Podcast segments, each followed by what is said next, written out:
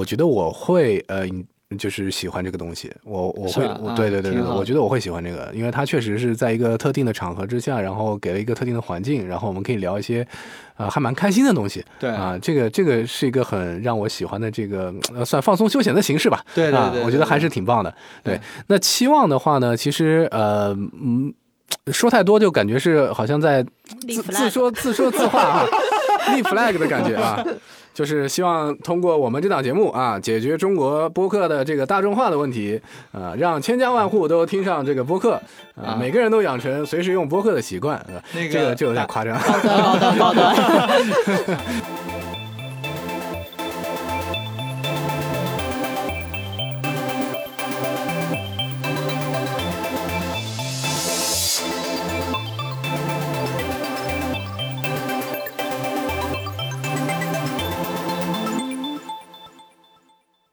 大家好，欢迎大家来到谈笑风生。今天六，今天是我们的第一期。我叫 Leo，我叫汤达，我是琳琳。呃，我知道我们已经讨论过命名了，但我始终还是会觉得谈笑风生总有一种感觉挺装的感觉，就是就好像这个节目就是一档非常，就是非常有睿智，然后都是一帮叫什么呃退退休的土豪们。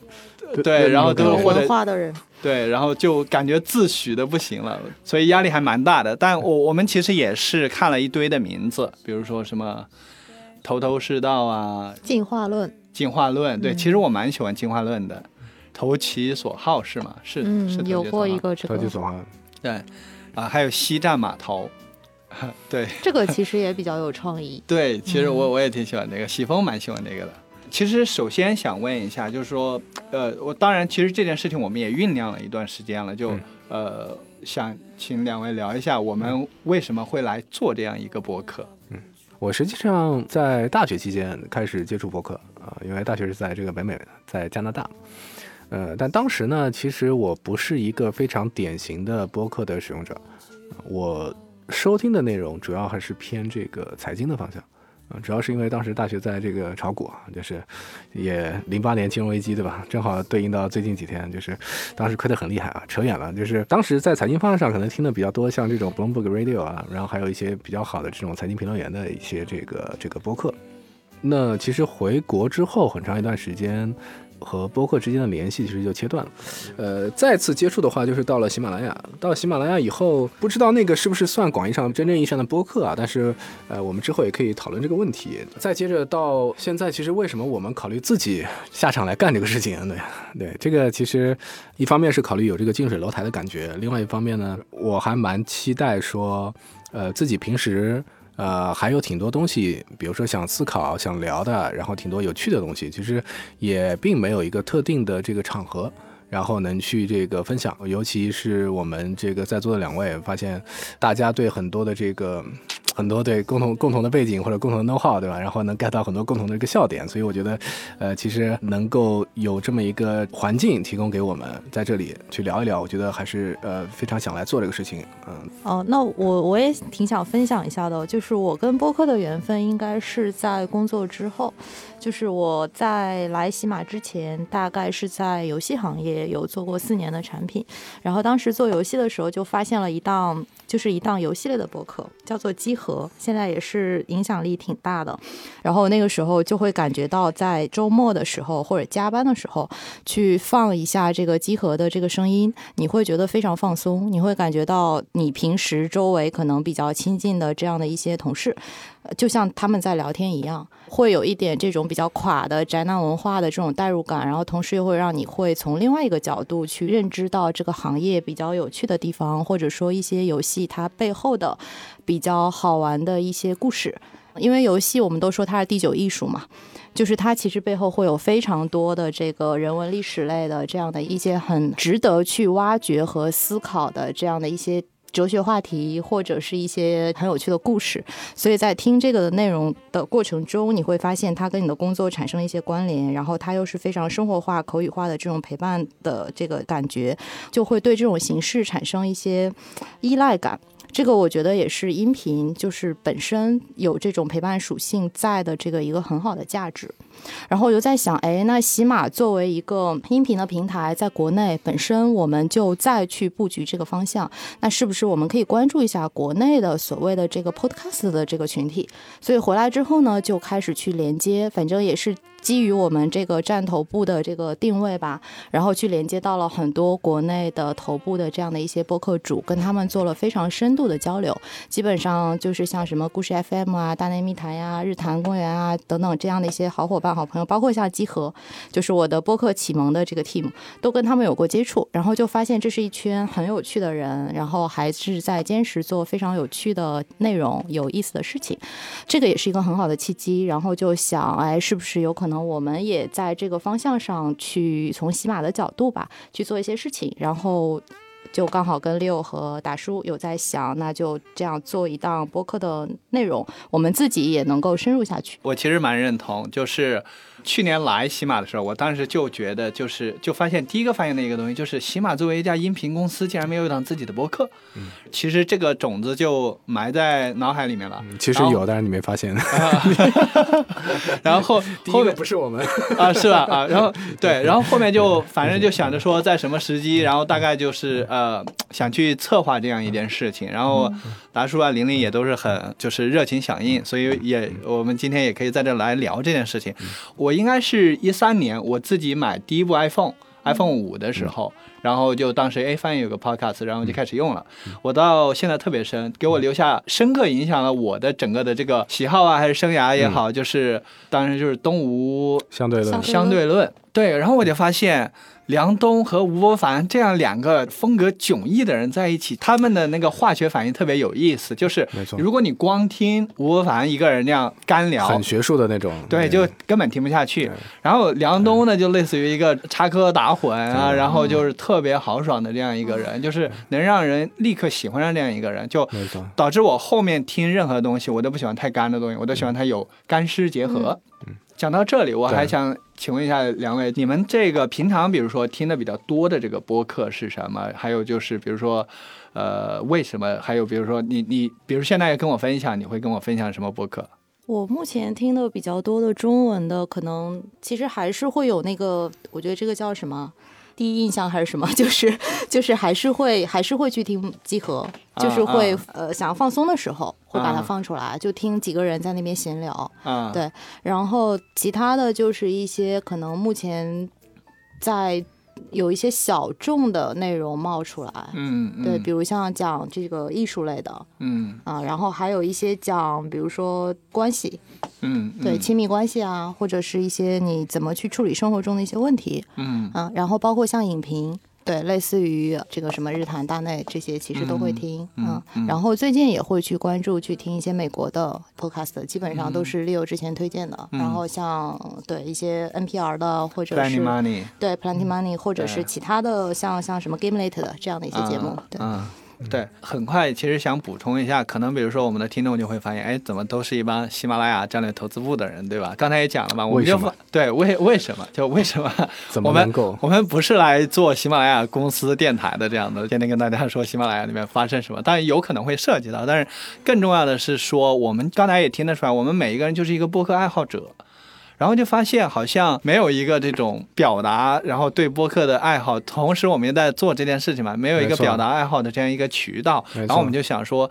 刚好我们的这个工作里面本身就会涉及到一些专业，还有一些干货的东西，然后我们本身就聊得很来，我们就想把这个东西给分享出去。开会开腻了啊，换换一种方式，开开心的讨论讨论。对对对，然后刚才其实也有讲，比如说听那个梁东呃吴凡就是动物相对论的时候，其实对我影响另外还有一档就是叫糖蒜广播。糖蒜广播大家就熟悉博客圈的人其实也知道，他们那个早年的时候，呃有一张图，当然后面团队有散伙，但是当年那。一张图的时候，嗯，就是一群人在一起的那种，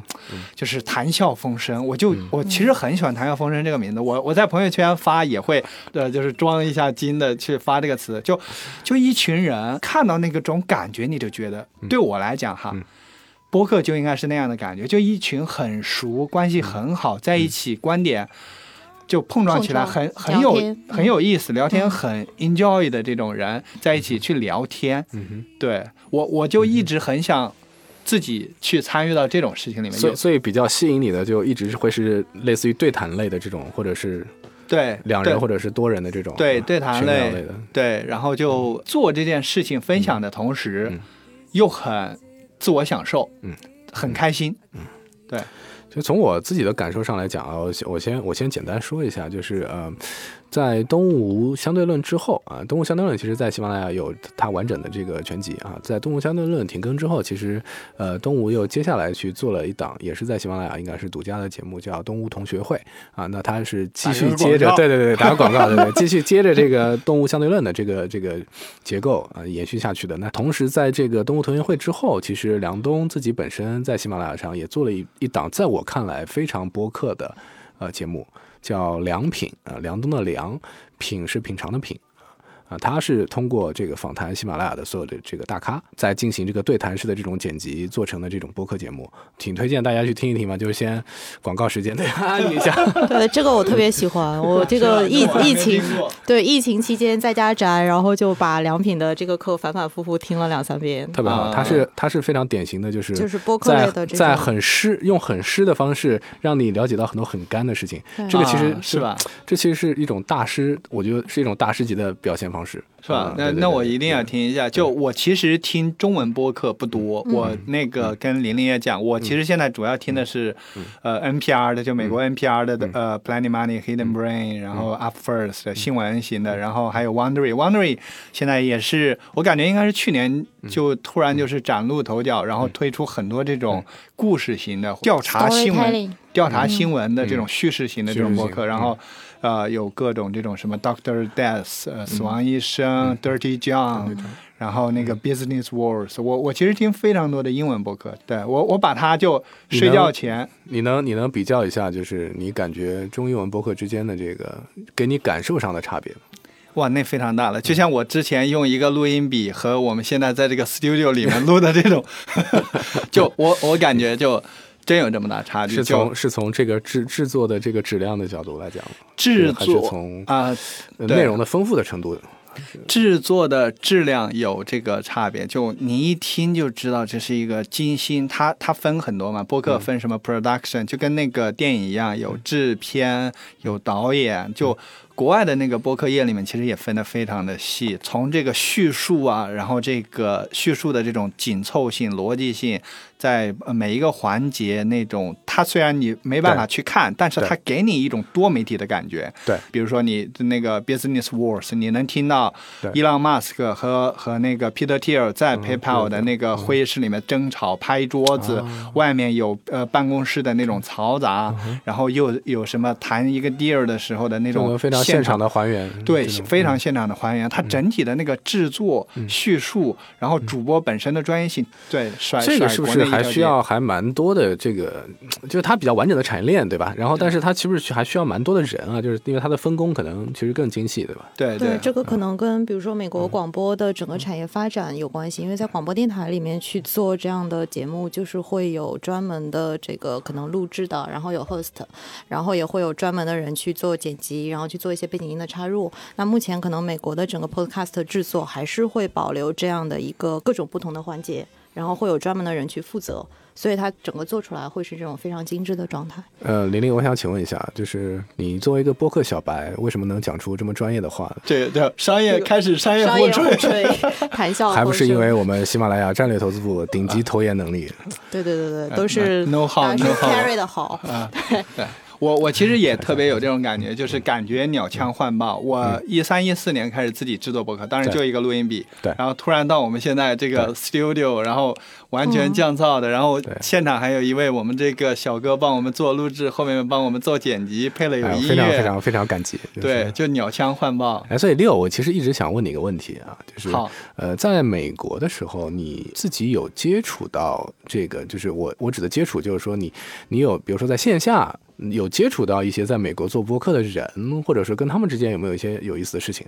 我接接触过一位啊，exactly 一位。啊，太棒。了！那个我在 Andreessen Horowitz 就美国这个顶级的这个 VC 实习的时候，嗯。呃，有一个前 Wire 的总编过来，在 Andreessen 这边负责那个 Andreessen 的这个品牌播客，就叫 H 六 Z Podcast，他叫 Sono。然后我其实，在去实习之前，我就听他们的播客。嗯。然后有一天，呃，可能是下午还是什么，我就坐在办公室里，然后旁边就听到办公室外面有一个人走过去了。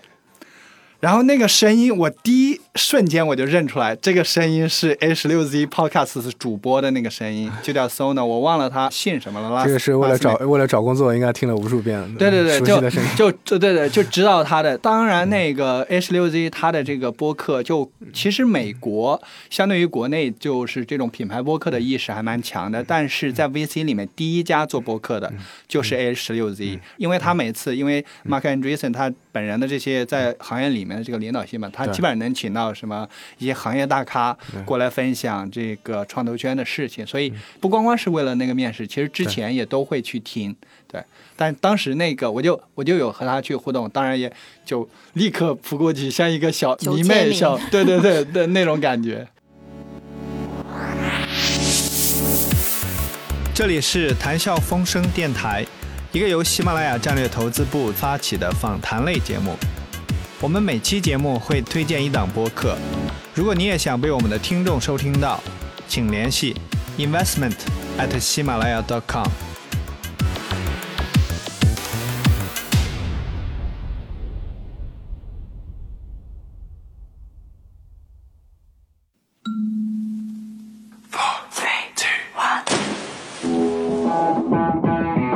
大家好，我是乐东，我是狗池，欢迎大家来到海格力斯电台。你好，我是吴乐东，现在正在从事体育传媒相关的工作，采访过许多的体育明星和奥运冠军。有人说，奥运会是一群急需要运动的人看着一群急需要休息的人拼命的运动。我们不仅仅满足于只做体育运动的看客，更期望参与其中。我自己参与的体育运动项目非常的多，曾经多次完成铁人三项的比赛，是中国水下曲棍球最佳前锋。在这档节目中，你可以听到各类运动的大玩家、体育产业从业者的精彩分享，感受他们与众不同的运动生活方式。长期坚持运动的生活方式，会让你发掘出自己无比巨大的潜力。就像我，我不跑马拉松，我只玩铁人三项。我在铁人三项里跑马。欢迎收听海格力斯电台。托你的福，我们应该是国内战投圈第一个做播客的团队。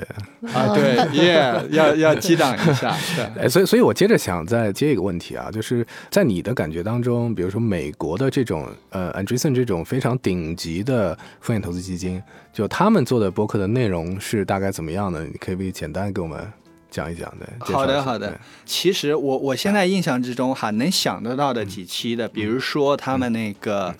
Andrew 陈有一个 partner Andrew 陈，然后我当时的那个老板 Connie Chan，Connie Chan 呢，就是他们其实每一个 general partner 都会有自己的一个专业领域。那么 Connie Chan 他可能他在硅谷被奉为这个中国通，硅谷一共两个中国通，一个是 NEA 的一个一个女生，我一下忘了她名字，另外一个就是 Connie Chan，他会去跟美国听众聊很多国内的这个 WeChat 啊、阿里 Pay 啊，然后这个以及当时 live streaming 直播这一块一些这种。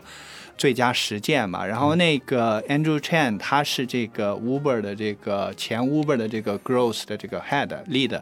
然后呢，他可能会讲很多增长的东西，然后再加上 Andreessen 可能会覆盖很多行业，比如说 AI，、然后这个无人驾驶，然后 crypto，、这个他会分很多这种领域，都会有该领域的这个专家过来去讲这些东西，对。嗯所以我觉得这也是可能我们这个播客后面大概也会想、可以是一个方向啊。对。啊这个路径还还蛮不错的啊。对。对又可以又可以玩，又可以学习。对嗯。对，所以就是像你前面讲的嘛，他在这个聊干货的时候是一个很愉悦的一个体验。嗯对我们其实后面也是，嗯比如说像之前怎么样去进行几个季的规划，嗯哼。我其实。也一直有一个困惑，就我们刚才其实聊了不少这个美国的这个播客的一个发展嘛，就为什么播客没在国内火起来，对吧？就感觉还是一个挺小众的一件事情。虽然有几个亿、几个亿的用户，但嗯想想大家平常花在这个爱奇艺、抖音还有手游上的时间，我感觉这个播客还是为什么它它一直没有变得更大众？没错，感觉真正真正在听播客的小伙伴，可能应该的绝对数量还是挺少的，确实对。你像我们自己本身做访谈，或者说在这个朋友当中吧，其实做一个简单的调查，这个大概比例也能看出来，就是这个比例可以说还是非常小啊，可以甚至小到说忽略不计。对，但这点。这个我们还是现场有专家，对，可以可以给我们从专业角度做一些输入。啊，对，这个这个就是确实非常有意思的问题，我们其实也一直在讨论啊。整体说起来，可能会有很多的原因，比如说，呃，目前我们看到这个。播客这个生态比较好的是是在欧美吧，啊，主要以美国为主。你刚刚那个 Leo 也一直在讲，他在美国的时候有有对有去关注到很多。然后目前其实美国，我觉得从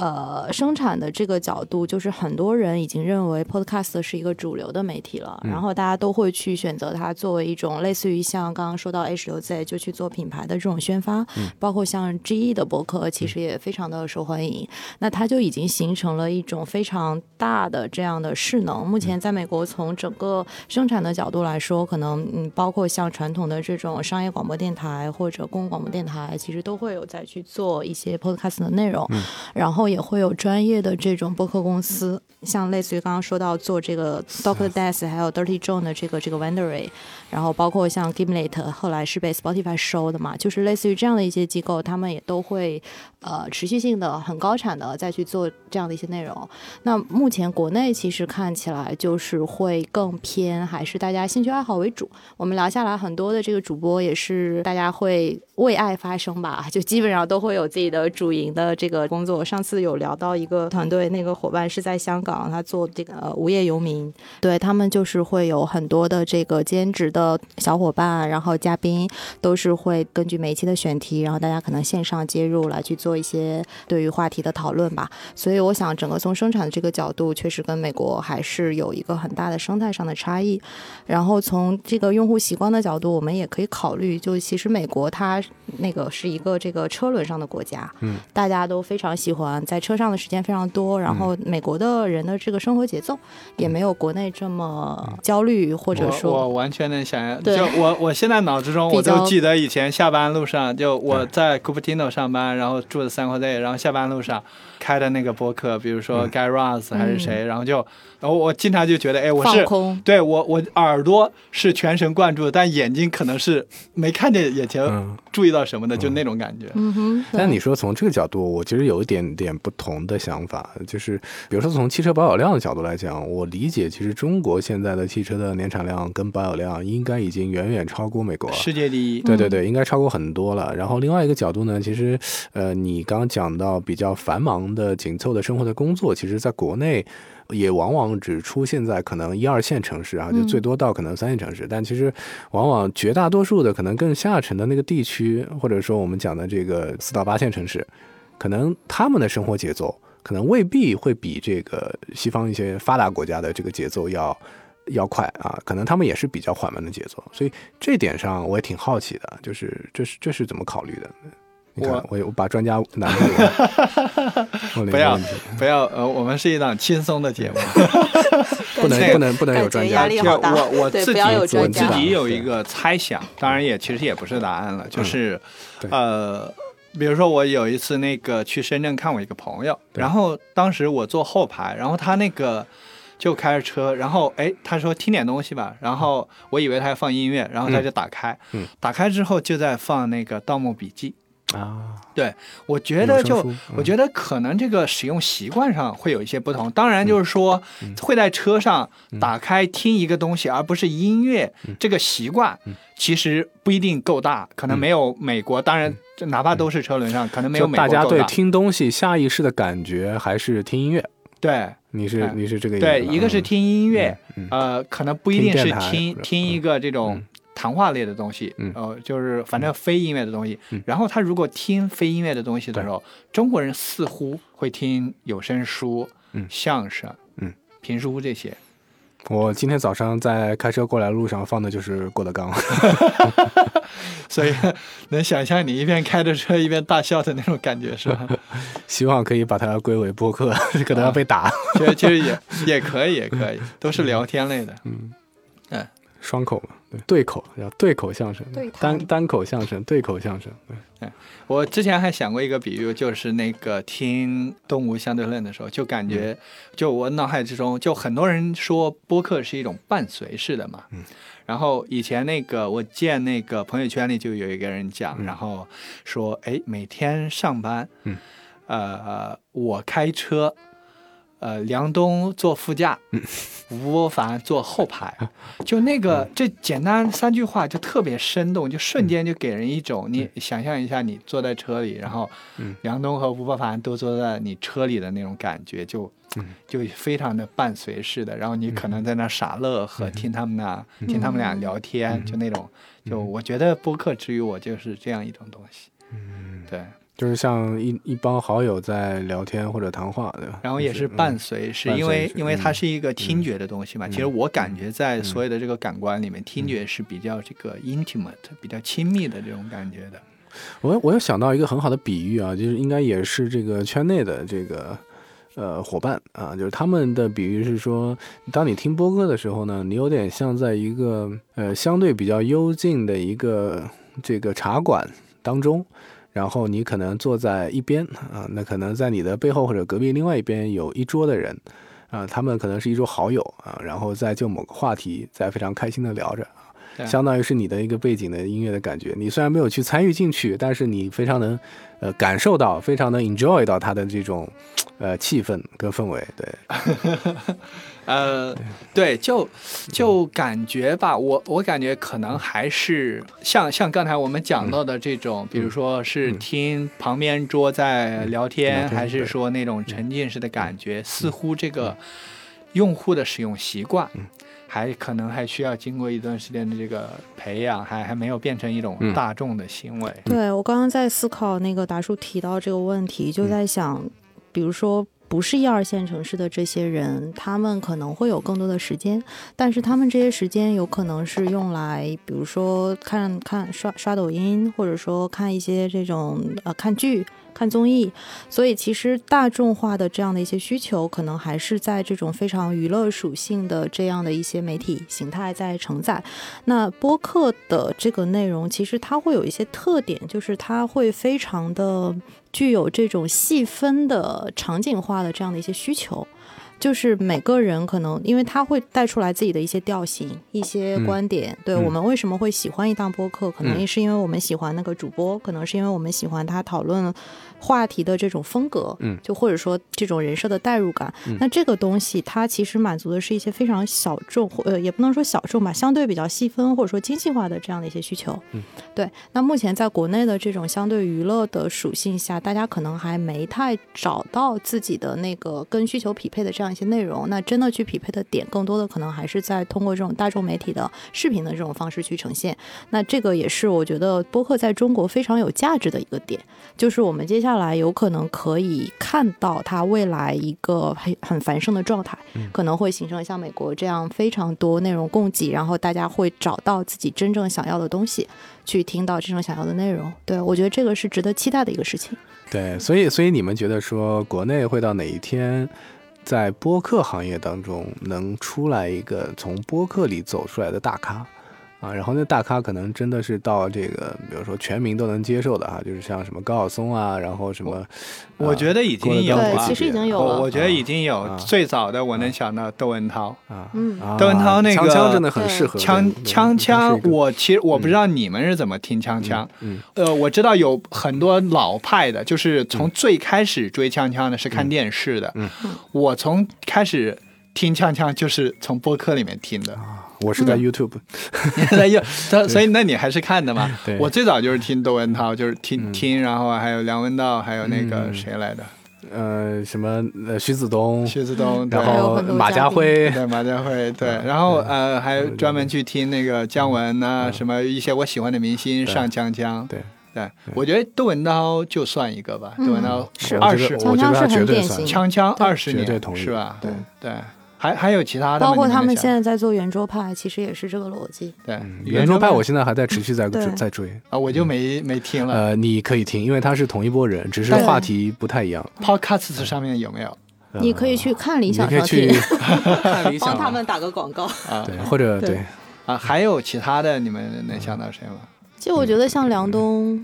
像高晓松，他们其实都都算。其实对，你还别说啊，就是从风格上来说国内其实很多的有这种爆款潜力的谈话类节目，都是从电视上出来的嗯，对，啊。但其实像这类的节目，像锵锵也好像这个呃那个小说也好，叫高晓松小说也好，它其实都有可以就是我们讲叫无损，能转化成这种音频形式的，对。然后能能被听众非常好的去接受的这种对，就是内容的它信息是体验是内容有缺失的不。打折，信息对我觉得这也是那个中美播客的一个区别。就嗯我感觉国内的不少这个像你讲的这个爆款的这种，对它其实是从视频然后转到音频。没错但没错。但美国其实很多东西，它可能从一开始它就是冲着音频做过去的，没错。对，然后甚至从音频，然后比如说被苹果近期要改编的那个 Business Wars，它是从音频到美剧，对，然后那个包括像 Serial 也是先做了音频，然后后面再被 HBO 去改编成这个视频的节目。对，对，我觉得就美国似乎他们感觉哈不少这个公司啊，还有一些媒体，他从一开始去做他这个媒体矩阵的时候，音频就是其其中的重要一环。没错，这个当中其实我觉得引发还挺多思考的啊。你像比如说那个那个锵锵，锵锵他在应该有二十多年了吧，在二十年前开始的时候，他其实是在香港啊，其实他是相对非常开放的，然后非常现代的一个，就是对比那个时间的这个这个国内哈。大陆其实是个非常开放的状态下，然后他做的这个产品，而且我记得当时窦文涛说，那个原来凤凰的老板叫刘长乐，然后有一天说他一窦文涛一直在节目里面反复的他老板的马屁，然后说啊我，对我这个老板多么的好啊，然后一直给我预算做这一样一款节目，虽然呃预算就一台一一张桌子的钱，没错，没错，没错。你你你你这段，其实在，在他那个最早回忆他跟刘长乐的这段对话里边，就是很重点的那个，就是是这部分啊，就是说你要做一档节目，谈话类的节目，然后窦文涛就问他说，那个预算多少？呃呃，具体是不是呃完全一样的那个那个那个反馈啊？但是大概是这个意思啊，就是预算多少？三把椅子，一张桌子。对对对，三把椅子一张桌子，然后还有后面的那个美景是那个一个一台电视里面展放的，所以当时那档节目在呃那个年代，大家都觉得，就尤其是像连窦文涛自己都觉得是一个特别冒险的一个行为，他自己都不觉得说，哎，就是三个人坐在这里闲侃啊，就是这东西能做多久？对，很有可能就变成尬聊什么的，就可能也没听众也没观众，没错，没错，没错，但没想到他就做了 就这样一直做下来了，而且在这个当中就不断的去，应该说他应该是一个绝对大的 IP 了，就是不断的吸了这个无数的粉。对这个可能没有统计过啊，但我想在国内的用户当中，可能窦文涛或者说锵锵的粉丝应该是至少是我觉得是千万量级，甚至是就按对，甚至是上亿的，啊甚至是上亿的量级或者几个亿我觉得。对。我们当时嗯。也考虑过，这或至少我自己也有考虑过，为了致敬嗯《锵锵三人行》，我们要不叫铿锵三人行？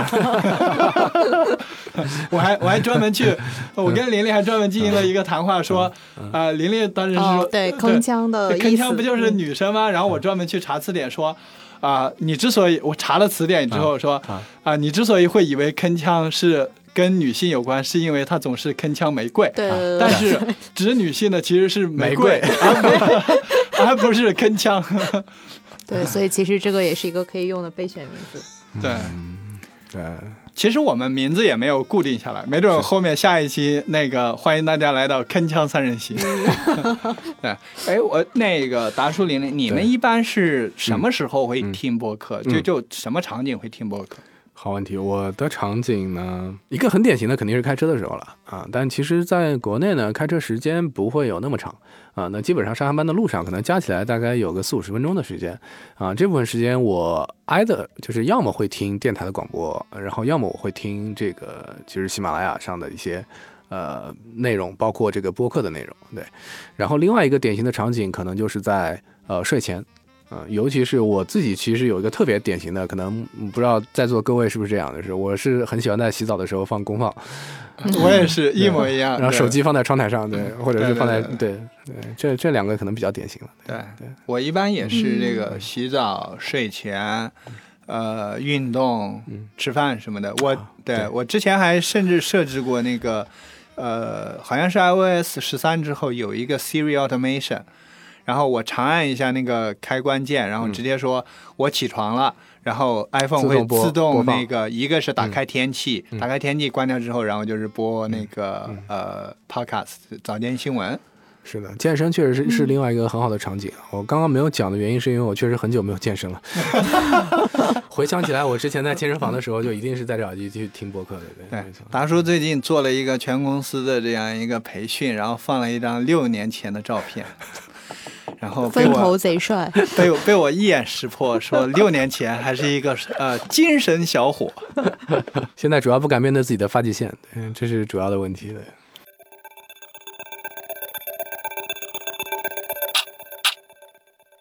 听播客的时间，我想想看，可能最近其实听的蛮多的，因为最近在在家宅的时间比较久嘛。因为今年过年这个疫情，然后我一直待在上海，所以就有很多时间可以去思考一些人生观、价值观的问题。然后发现播客里面其实有很多很好的内容，可以引发你去做这样的一些思考。然后平时的时间，可能比如像跑步的时候。会听，然后睡前啊，早上起来这个场景，刷牙的时候还挺喜欢放的。嗯，然后还有就是呃，做饭的时候吧，或者我我我有一个不太一样的时间，我加班的时候会听播客，啊，就是它。放在那边会让我感觉比较有有一些烟火气，然后我反而能够更去聚焦，去去做一些思考。对，就是你们从播客里面，你觉得这个获得的是什么？就就你听的时候，你觉得它是一种陪伴呢，还是说你是主要是为了听听一个什么领域的一个东西，还是怎么样？嗯，我觉得是这样啊，就是我在听播客的时候，我可能更多的是会出于兴趣的出发。就我觉得兴趣之于我的价值，就是说，呃，在两个人不断的对谈中，它其实可以给到你很多，甚至超出谈话内容之外的启发。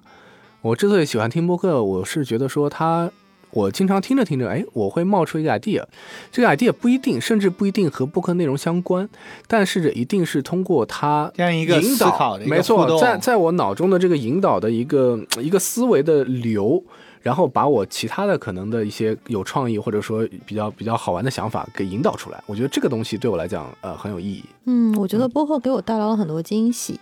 就是其实我没有什么目的性会去放一个或者选一个什么内容，有的时候就是很随机，因为有很多就看上去很有趣的名字或者从来没听过的这个内容，然后就想随便点一点，然后放在那边，说不定会有什么。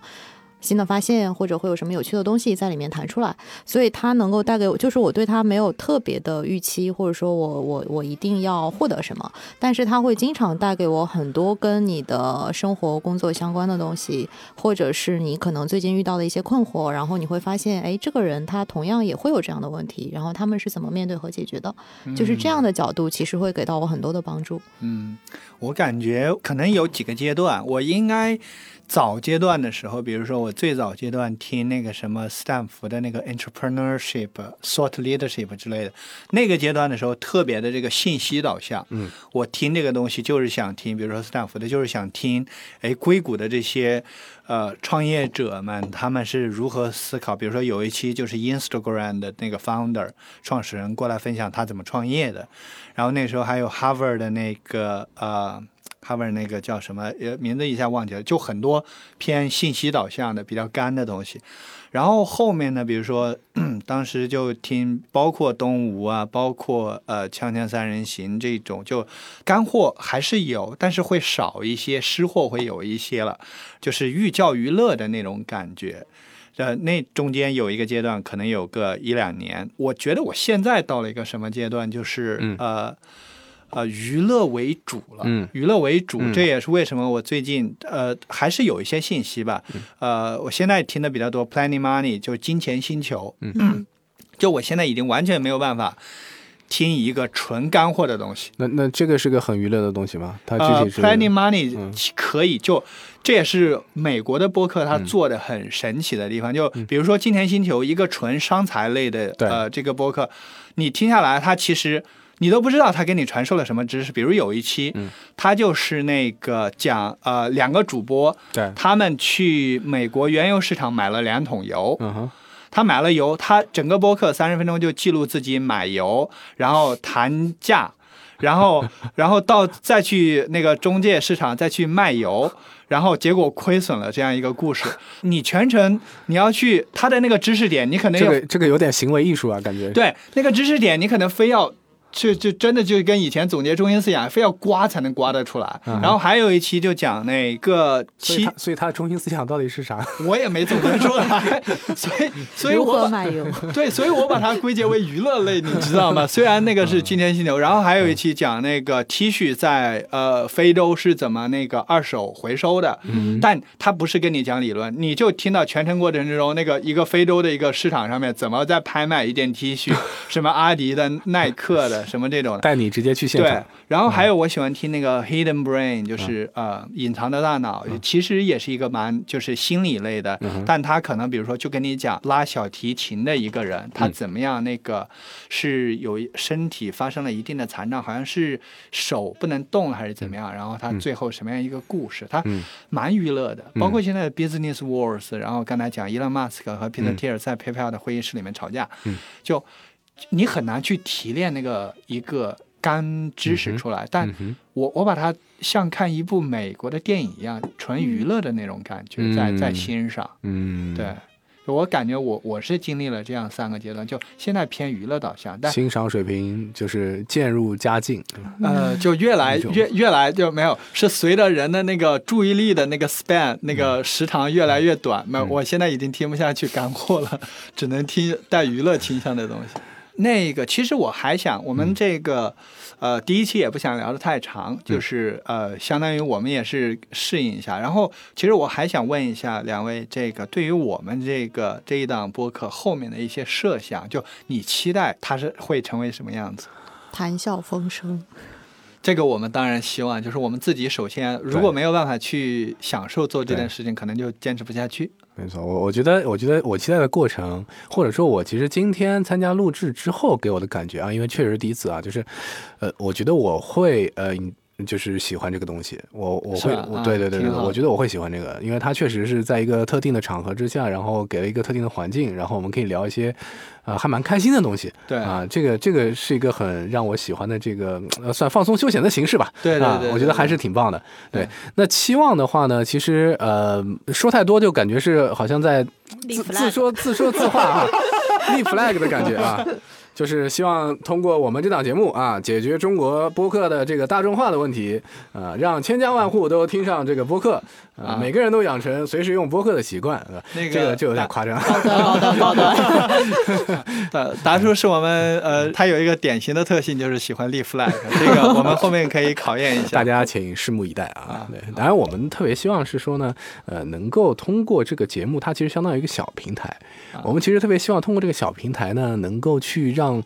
呃，不同背景的我们的这个朋友也好，这个同事也好，然后我们的身边周围这些呃有故事，然后有意思，然后有 know how 有趣的人，对吧？我们希望能通过这个小平台，接下来呢，能接连不断的去把他们邀请过来啊，然后看看我们在这样一个环境下，对吧，能够碰撞出什么样的火花，然后给大家带来什么样的呃这个开心也好，这个呃信息也好啊，就度过一段时光，我觉得。对，我觉得这可能是一个很好的交朋友的契机吧。就是对我来说，我觉得这也是我第一次就是有这样的一个一个机会，然后感觉还挺有趣的。然后因为平时大家都在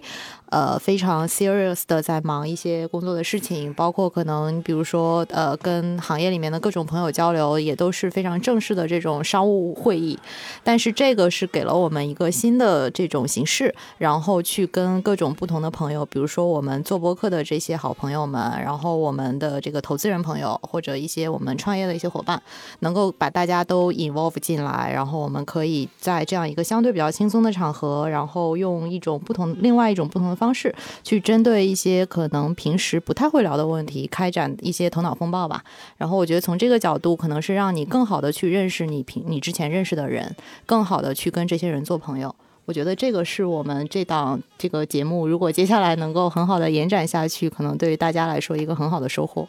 对我来讲，那我感觉就是，其实我们前面也有聊，就我我是一个非常喜欢听故事的人，就所以我期望就是说、我蛮希望，呃，我们的这个里面能够激发出来人们身上愿意去分享的一些故事，嗯。包括那个棒棒的对我之前待。我之前跟达叔在讲说，那个，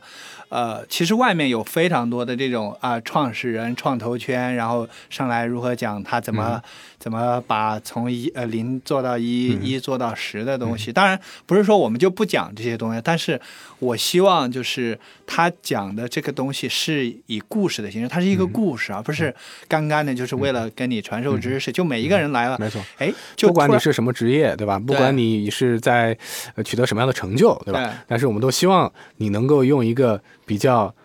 让大家能够 enjoy 的方式去对对对去去去去了解到。对，比嗯比如之前老于对吧？就老于的这个创业故事，其实大家。好好 Q 一下老板，感谢然后老板给我但们提供了录但我我对老于所有谈话里啊、我那个印象最深的就是他有一次说他被拎着耳朵，他小的时候，这第一期就放了一个好吗？嗯考虑 考虑一下我们节目的寿命啊。那个对，就是我希望就是呃大家来能够去我我能够去看到大家可能不同的一方面，一个故事，然后我觉得故事是最好的去打动人，然后去让一个东西。给人家种一颗种子的那种东西，我会如果我能够做到这样的，我会特别的享受这个过程。怎么样？那个晚点要不要挑战一下？我们结束的时候，你用一个故事请一下收尾一下，用尝试用一个故事收尾啊。对，就我一直喊达叔，我觉得就是一直被他占我便宜。就其实达叔也就大我个 五岁而已。可能从这个发量来说吧，我能提个 bonus question 吗？对，就是因为刚刚讲到，就是说那个玲玲在提到请嘉宾这个事儿哈，然后我就想，请嘉宾是一个什么样的场合？可能是会以呃不同季的这样的一个 season 这样一个概念，比如说呃我们第一季可能比如说是主播的故事为主，然后第二季当然这现在还是设想啊，第二季比如说大家去找到这个呃投资人投资人的故事，第三季这个创业者创业者的故事，嗯。然后第四季甚至我们可以去直接在节目里号召听众们来这个听众只要是有趣的话题然后能引发大家的这个好奇点兴趣点的吧？我其实我们都挺愿意来去聊一聊。对那个后面为了让达叔出道我们还可以再上一